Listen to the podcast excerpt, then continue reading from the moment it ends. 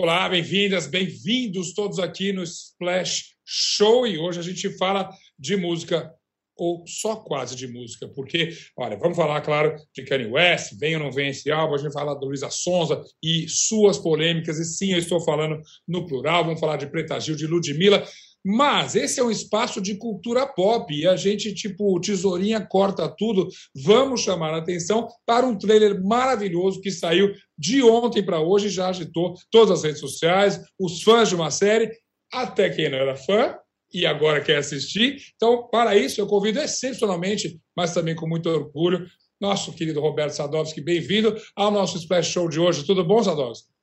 Boa tarde, Zeca. Eu gostei de sexta-feira, né? Ficar pinturas diferentes, papel de parede. Eu curti, curti. Conseguimos quebrar a sua rotina, mas também quem quebrou a rotina foi a própria internet, que meio enlouqueceu com o trailer de Why, o último homem. O que, que a gente estava. A gente estava esperando esse trailer já ou ele foi meio surpresa?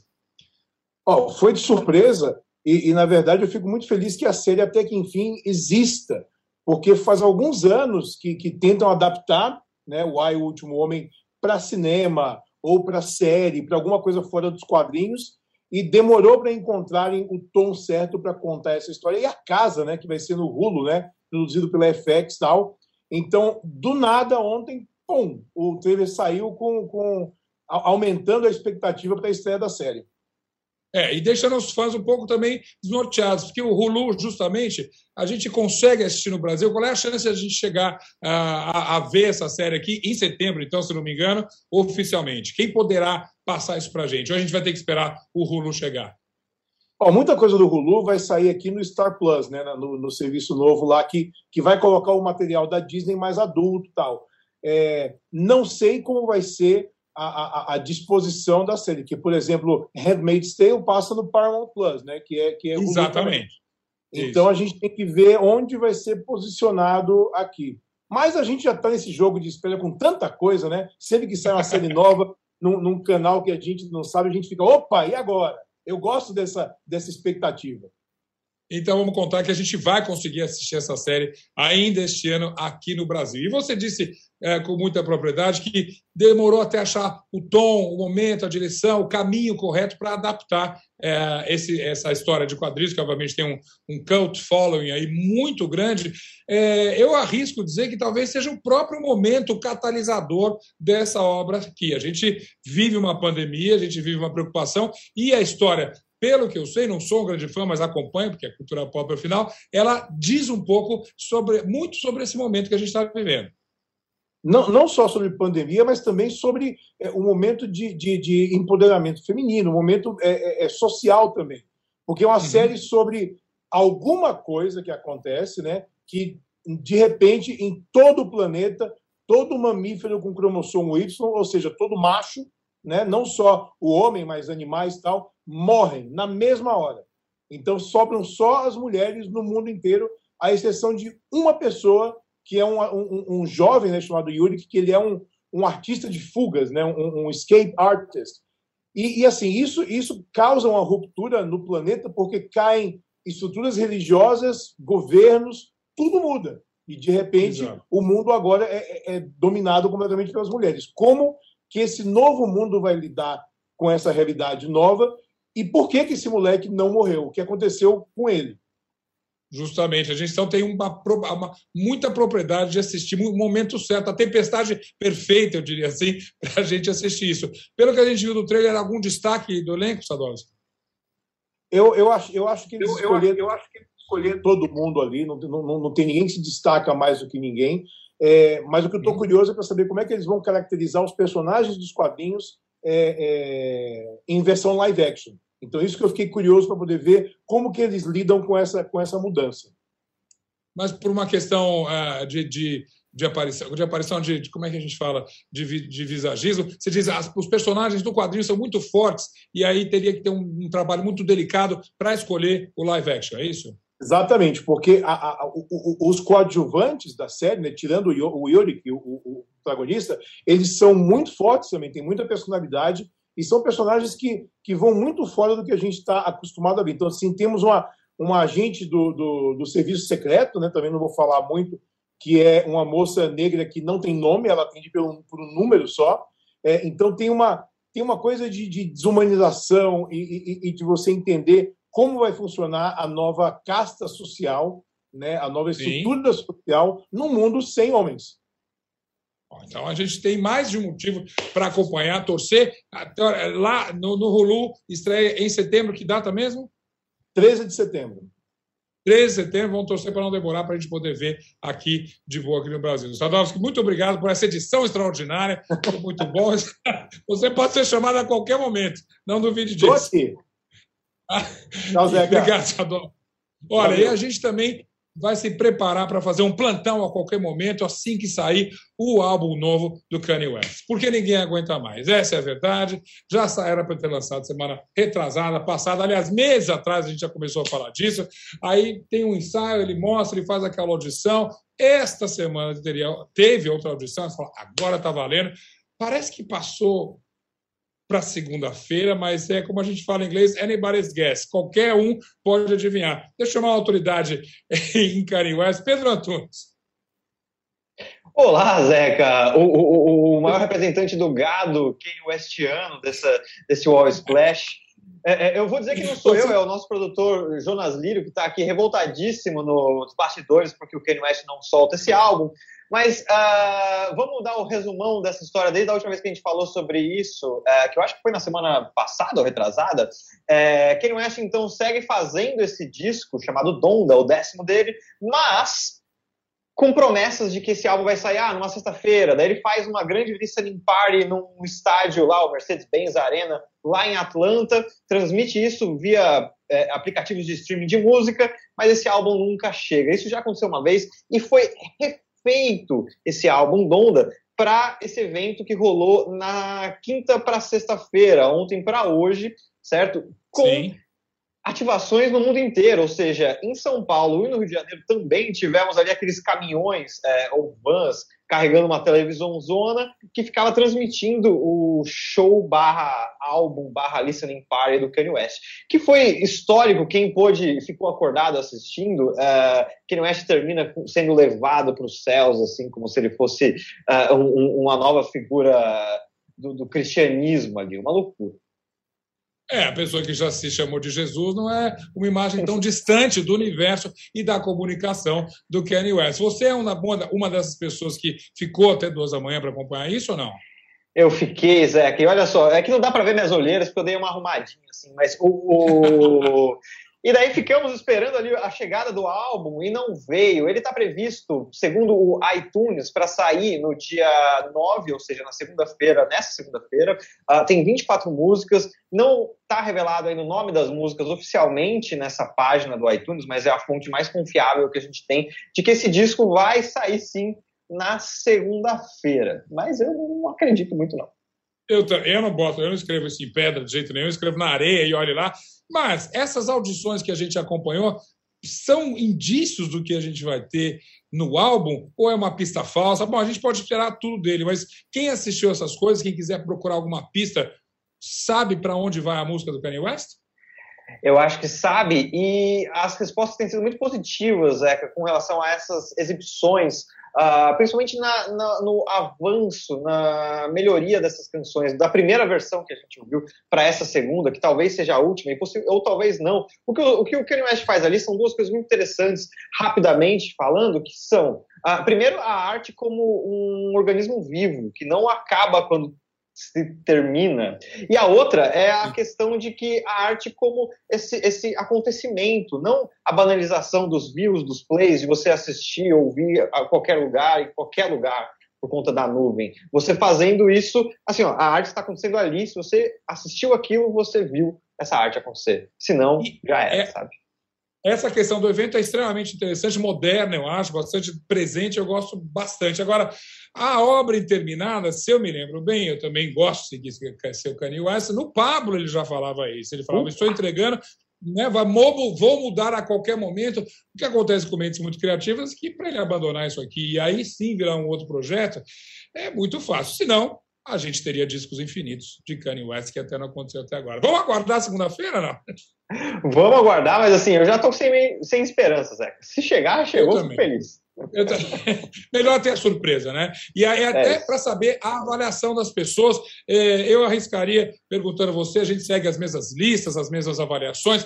Que nota você acha que a Pitchfork daria para um disco novo de Kanye West?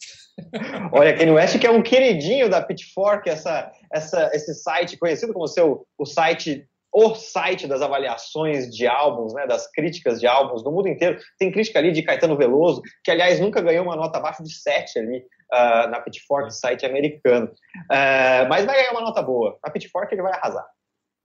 Não te perguntei à toa, eu estou brincando contigo, te provocando justamente, porque uma surpresa nas avaliações recentes da Pitchfork, você me disse, inclusive, que Caetano nunca levou menos que sete. Olha, Está muito perto para Peppa Pig, para Peppa Pig chegar lá. Será que teremos um dia Peppa Pig maior do que Caetano Veloso, Zeca? Ah, Ela já passou alguma, alguns baluartes da música. Vamos lá. Tá com...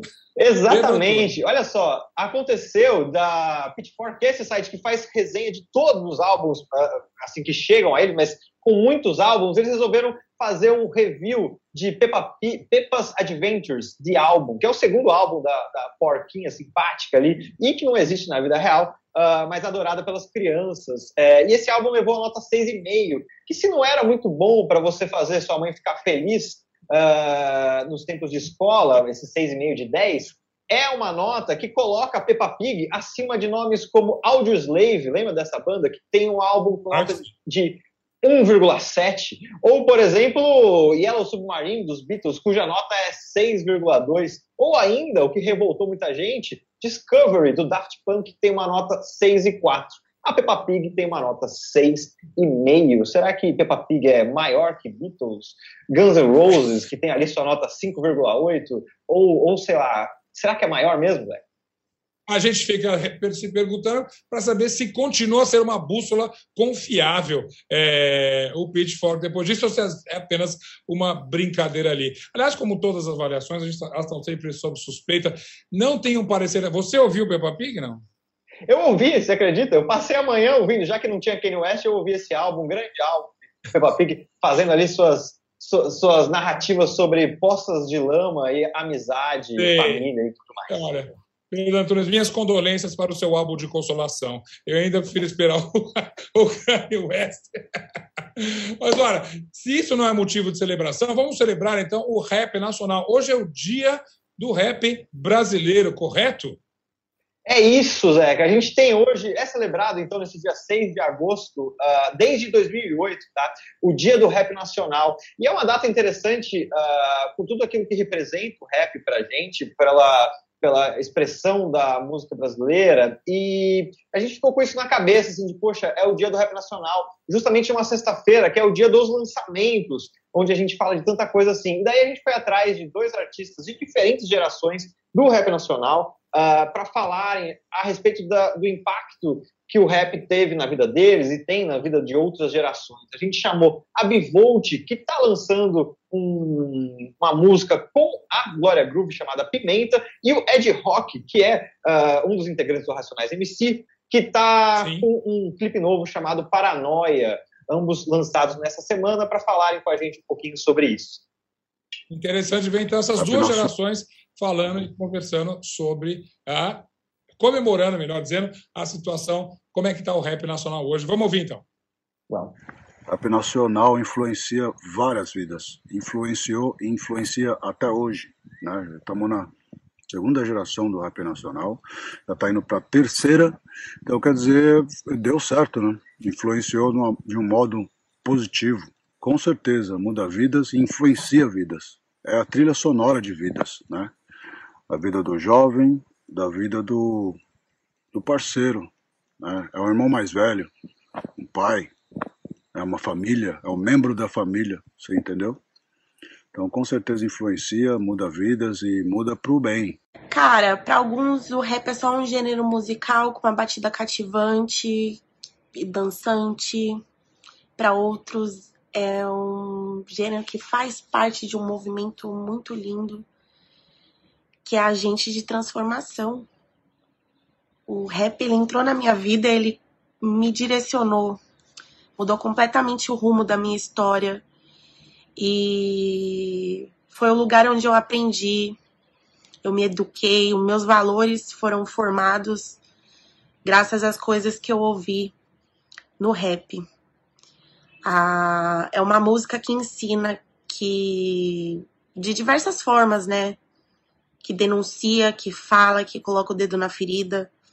E me sinto muito honrada em ter o rap na minha vida e hoje poder ser também um instrumento de transformação para outras pessoas. Viva o rap, parabéns pro rap que continue aí mudando muitas vidas. Tamo junto, beijo.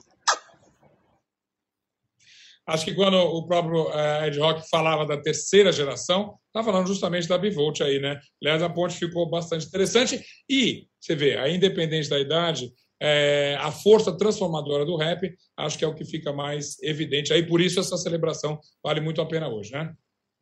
Sim, exatamente. É, faz a diferença na vida de tanta gente, o rap. A gente está falando aqui de Kanye West, dessa coisa gigantesca, mas faz a diferença no dia a dia das pessoas, dos, dos, dos jovens enfim, é importantíssimo.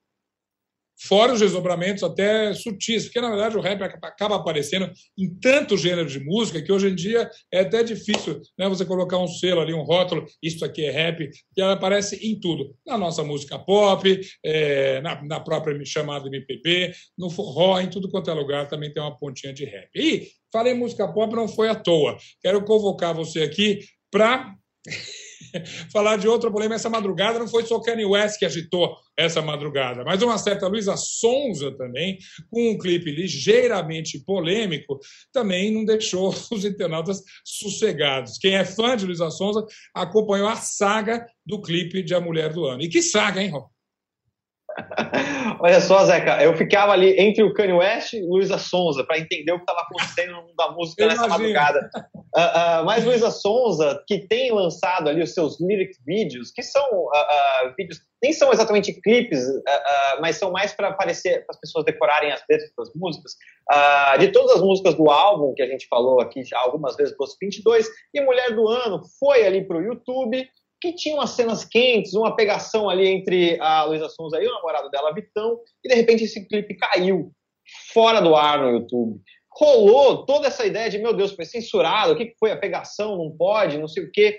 Uh, Luísa Sonza ficou brava com essa história, com razão, né? Uh, e colocou ali no Twitter, ó, oh, eu vou colocar esse clipe no, X, no site de conteúdo adulto e, e, e a gente assiste por lá.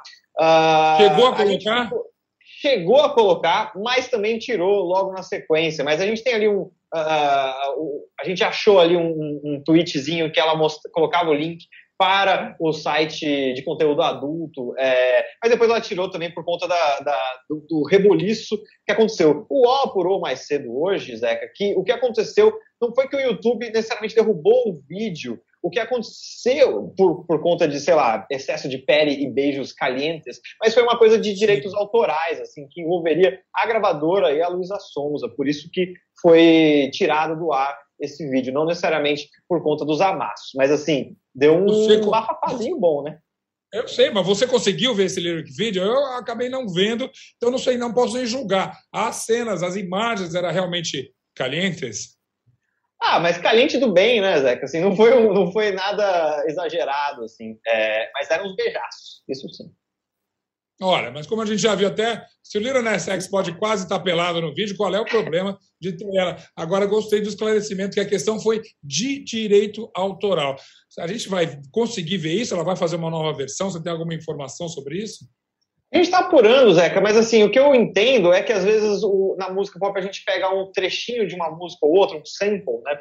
Uh, e pode ser que esse sample esteja protegido e não tinha sido avaliado, liberado ainda, sabe? É, na música Mulher do Ano. E daí isso pode ter derrubado a canção. Uh, mas o, o, a gente vai descobrir ainda os, os detalhes desse, dessa censura ou não de A Mulher do Até porque ela não vai deixar barato, porque se alguém administra muito bem o assunto polêmica, é Luísa Sons. Aliás, é das poucas artistas que conseguem ter, não apenas uma, mas duas polêmicas rolando ao mesmo tempo com ela de músicas totalmente diferentes. Porque como se não bastasse essa questão da Mulher do Ano, a outra faixa tem um videoclipe inspirado numa escritora sensacional é, brasileira, quer dizer, que ficou conhecida na literatura brasileira. É, mas para isso eu vou chamar o Rodrigo Casarim para conversar com a gente, dar um novo contexto. Casarim, bem-vindo aqui ao Splash Show. Prazer estar aqui contigo, Zeca. Prazer estar com o Pedro também. É, hoje, dia 6 de agosto, aliás, 20 anos sem Jorge Amado. Aproveitar só para a brecha para pontuar. E a Luísa, ela lançou aí no Videolyric inspirado numa entrevista histórica da Clarice Lispector, uma das maiores escritoras brasileiras da história, apesar de ter nascido na Ucrânia, uma escritora da nossa literatura. Em 1977, um pouco antes da Clarice morrer, ela morre em dezembro de 77, ela concedeu uma entrevista para o jornalista Júlio Lerner, da TV Cultura, que foi ao ar no, no, no, programa da Cultura, claro, após a morte da Clarice. Isso eu acho que se transformou no que a gente pode chamar do principal documento histórico sobre a escritora, indo além do, da própria literatura dela, claro. E a Luísa Sonza fez esse vídeo de Penhasco, que é uma das canções do Doce 22, esse álbum que ela acabou de lançar. Aliás, Pedro, eu fiquei super curioso para saber se o Doce 22 recebeu nota da Pitchfork também já, e se desbancou ou não a Pig, depois você nos conte, por favor. E essa. E, você obviamente conhece essa entrevista de cabo a rabo, você, sem, pela, no caso de Luísa Sonza, sem trocadilho. É, você vê, é, é uma é uma inspiração fiel da entrevista? As cenas de lá são claramente inspiradas nessa entrevista? Estaticamente, sim. Na hora que, claro que a música da Luísa Sonza não faz nenhuma referência à entrevista da Clarice, não dá para estabelecer um paralelo do que a Luísa Sonza está cantando com o que a Clarice está falando na entrevista. Mas sim. a fotografia, o cenário, o figurino, maquiagem, os trejeitos e o próprio cigarro em excesso que desagradou certas pessoas por aí. É, pois é, isso que eu ia falar. É muito difícil causou... não ter isso como uma. Diga, diga, diga. Não, eu perguntava, o furor que causou foi com que os, os fãs de Clarice acharam o Meresia. Deixa eu, Pedro Antunes, você achou o Meresia? O que você acha do videoclipe? A música a gente já sabe a tua opinião. Você achou uma pequena heresia? Olha, o pessoal ficou bravo, né, é, Zeca e Rodrigo? A gente, eu, eu adorei, inclusive o Rodrigo escreveu a respeito disso na coluna dele. É, foi por isso que está aqui conosco para trazer essa ideia. Assim, eu, eu gosto do clipe e eu acho poético. Assim, claro que eu tô parando de fumar, então qualquer imagem com muita gente fumando ao mesmo tempo me dá uma agonia. Mas assim, de modo geral, é, é, é um clipe lindo, assim, é, é, e é super poético. Eu, gosto da homenagem. Rodrigo, o que, que você tem a nos dizer aí? Bom, é, Vamos separar por partes. O, muita gente reclamou da questão do cigarro, mas também pela internet, gente reclamando, a gente vai ver gente reclamando de tudo, né? Mas houve uma chiadeira muito grande das, do pessoal da literatura de ter a, a Luísa Sonza se apropriando, digamos, ou criando um paralelo com a Clarice Lispector, justamente como se fosse uma heresia, como o Pedro colocou. O que é uma bobagem tremenda, né? Porque heresia é coisa aí para gente santificada, é coisa para gente religiosa. É, nem quando alguém se apropria de Jesus, de repente, eu acho muito legal ficar chamando de heresia, senão parece aquelas tias carolas do interior.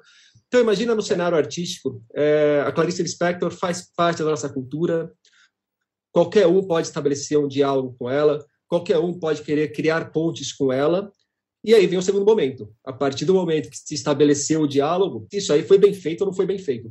Então, eu, pelo contrário, não só não vejo problema com a Luísa Sonza é, estabelecendo um diálogo com a Clarice, do mesmo jeito que eu não vejo problema do Gustavo Scarpa, por exemplo, um jogador de futebol, fazer micros resenhas no Instagram, chamando o Gregor Samsa, protagonista de A Metamorfose, de moleque inseto, beleza, a literatura pode ser tratada dessa forma também, Agora, sinceramente, eu acho a música da Luísa Sonza um porre sem tamanho. O lyric video, né? É, não é uma coisa que me agrada ficar assistindo, bem, mas aí é o, o que é o resultado do trabalho, não é fazer o trabalho, né?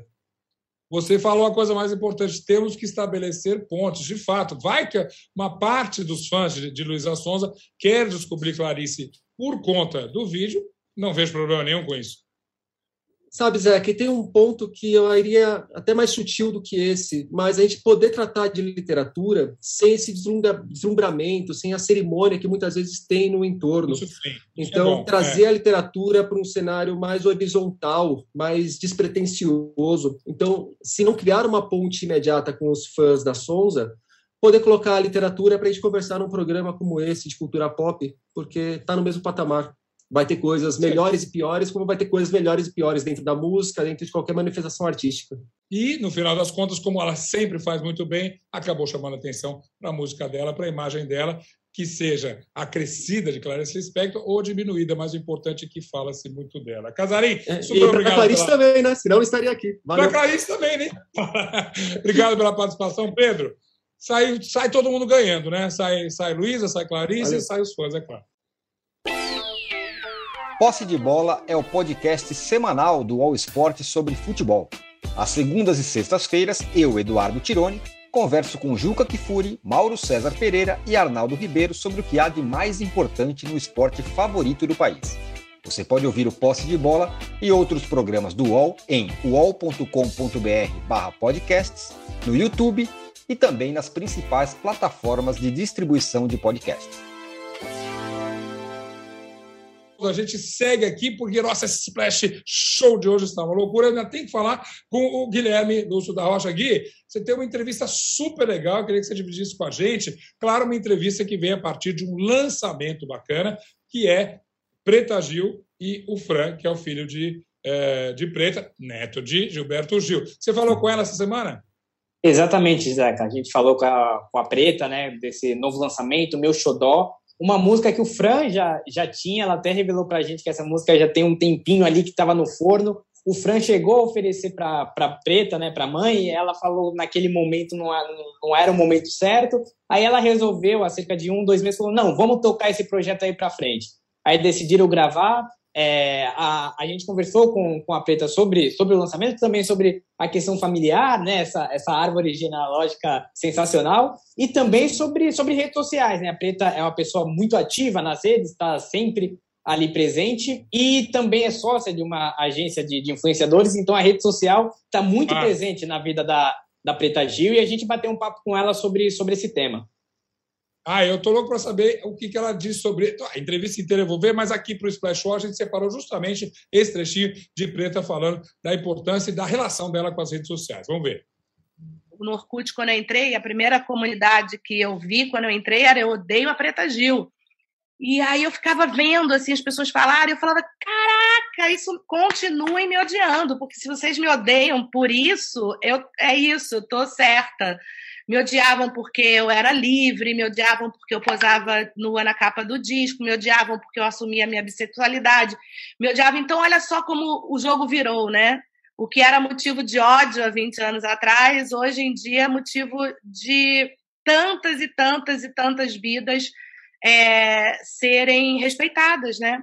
Foi nas redes sociais que eu encontrei meus fãs, foi nas redes sociais que eu Transformei esses fãs virtuais em fãs presenciais. Foi nas redes sociais que eu divulguei os meus trabalhos. É, e, e, nas redes sociais eu encontrei o ódio, encontrei o, o conservadorismo, a gordofobia, o machismo, a, a, o racismo. As redes sociais ela é a sociedade, não tem muita diferença. Então, aliás, não tem diferença nenhuma. As redes sociais é um retrato da sociedade que a gente vive. É, tá certíssima ela. E ela, mais e mais, aqui, ela tem é, se aprofundado nisso. Ela tem empresas de redes sociais, ela administra várias carreiras ali.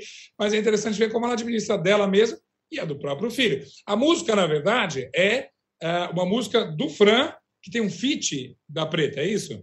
Isso, isso. É uma música do, do Fran, originalmente, né? E daí ela, ele convidou a mãe para participar. É, é, aí, como, como eu falei anteriormente, ela meio que pensou ali, putz, não é o momento, vamos mais para frente. Aí ela, ela achou que, que tinha chegado esse momento e há cerca de um, dois meses ele, eles entraram em estúdio, tocaram para frente esse projeto. E é interessante que a Preta também falou é, nessa, nessa questão musical, né, como essa música ajudou ela, porque no em momento de pandemia ela, ela perdeu a avó materna, perdeu o Paulo Gustavo, um amigo muito próximo dela, então a, a música serviu para ajudar, né, para anuviar um pouco esse, esse momento mais tenso. E ela falou que já em momento de pandemia também ela conseguiu pensar um pouco mais em música e tal, e tem, tem projetos aí para vir ainda no futuro. Bom, então queremos mais entrevista com o Preta e mais assuntos sempre.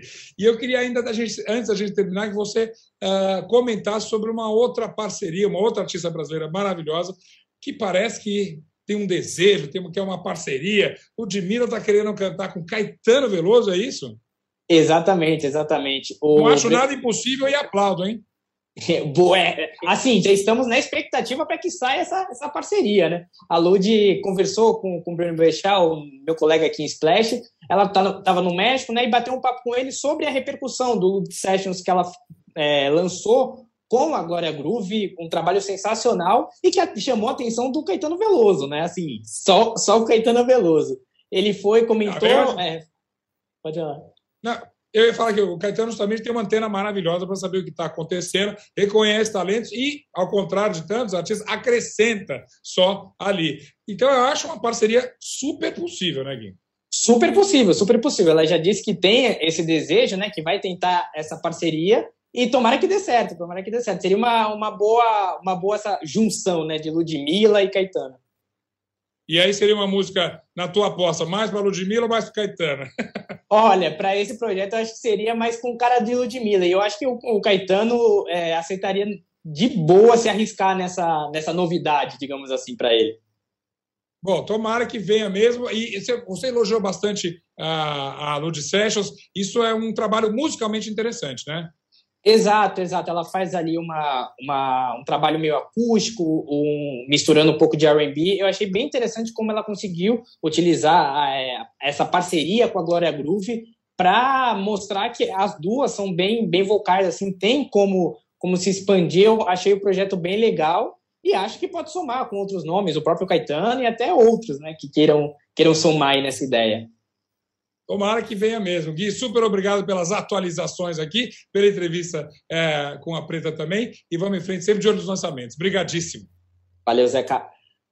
Valeu, Gui. A gente só encerra aqui, com meu, encerra aqui com o meu cantinho do Zeca, na verdade, uma repescagem muito merecida. Outro dia, entrevistando a Marisa Monte, comentamos, falamos sobre música, tanta coisa legal, uma entrevista que você pode ver aqui no UOL, é claro, sempre. E a gente falando de recomendações, de ligações sonoras, eu saquei um. Uh, um, podcast maravilhoso. E agora vou dar o nome correto dele: é o Ser Sonoro, justamente uma criação do César, do Fernando César, maravilhosa, que justamente vê essa relação nossa com a música. Para você ter ideia, a gente começa é, no primeiro episódio já com um som, é, digamos, Neandertal, ou mais para lá. E, e para a gente poder entender como é que a gente ouve música, por que, que a gente gosta. É uma série muito interessante, bom, um belíssimo, o César é um belíssimo narrador ali, e a, a, curiosidade musical dele caminha muito próxima da minha curiosidade musical. Então, fui levado em todos esses, esses episódios por esse, por esse caminho aqui. A gente pode falar, imagina um episódio só sobre o silêncio, por exemplo. E aí você tem um, um episódio sobre os ruídos e entender por que, que essas coisas fazem sentido e como a música evoluiu para a gente é muito bacana. Como um podcast de música, tem vários é, podcasts incríveis, internacionais, a gente acompanha. É, mas esse, como uma produção aqui, é extremamente claro uh, elucidativo, divertido e com direito a várias descobertas. Aliás, eu recomendo não só o podcast, como também você ir no site depois dele para descobrir o que tem a mais. Como sempre, um episódio tem ah, pelos 17, 15 minutos, até 20 às vezes, e é sempre divertido e é uma viagem totalmente inusitado. Então, convido você a explorar o ser sonoro. Esse é o podcast para quem adora música e a gente aqui no Splash Show adora música, a gente adora cinema, a gente adora seriado, a gente adora cultura pop. Do Y, que vem dos quadrinhos para as telinhas, até essas parcerias maravilhosas que podem vir da Luísa Sonza, da Preta Gil, da Ludmilla, de quem vier. Por isso, te convido para mais um Splash Show na semana que vem. Se você quer conversar com a gente, fique à vontade, arroba Splash Underline Wall, e a gente está sempre aqui com um papo aberto, contando as novidades, os bastidores, as resenhas e tudo mais sobre esse universo pop da música e do cinema. Super obrigado, até semana que vem.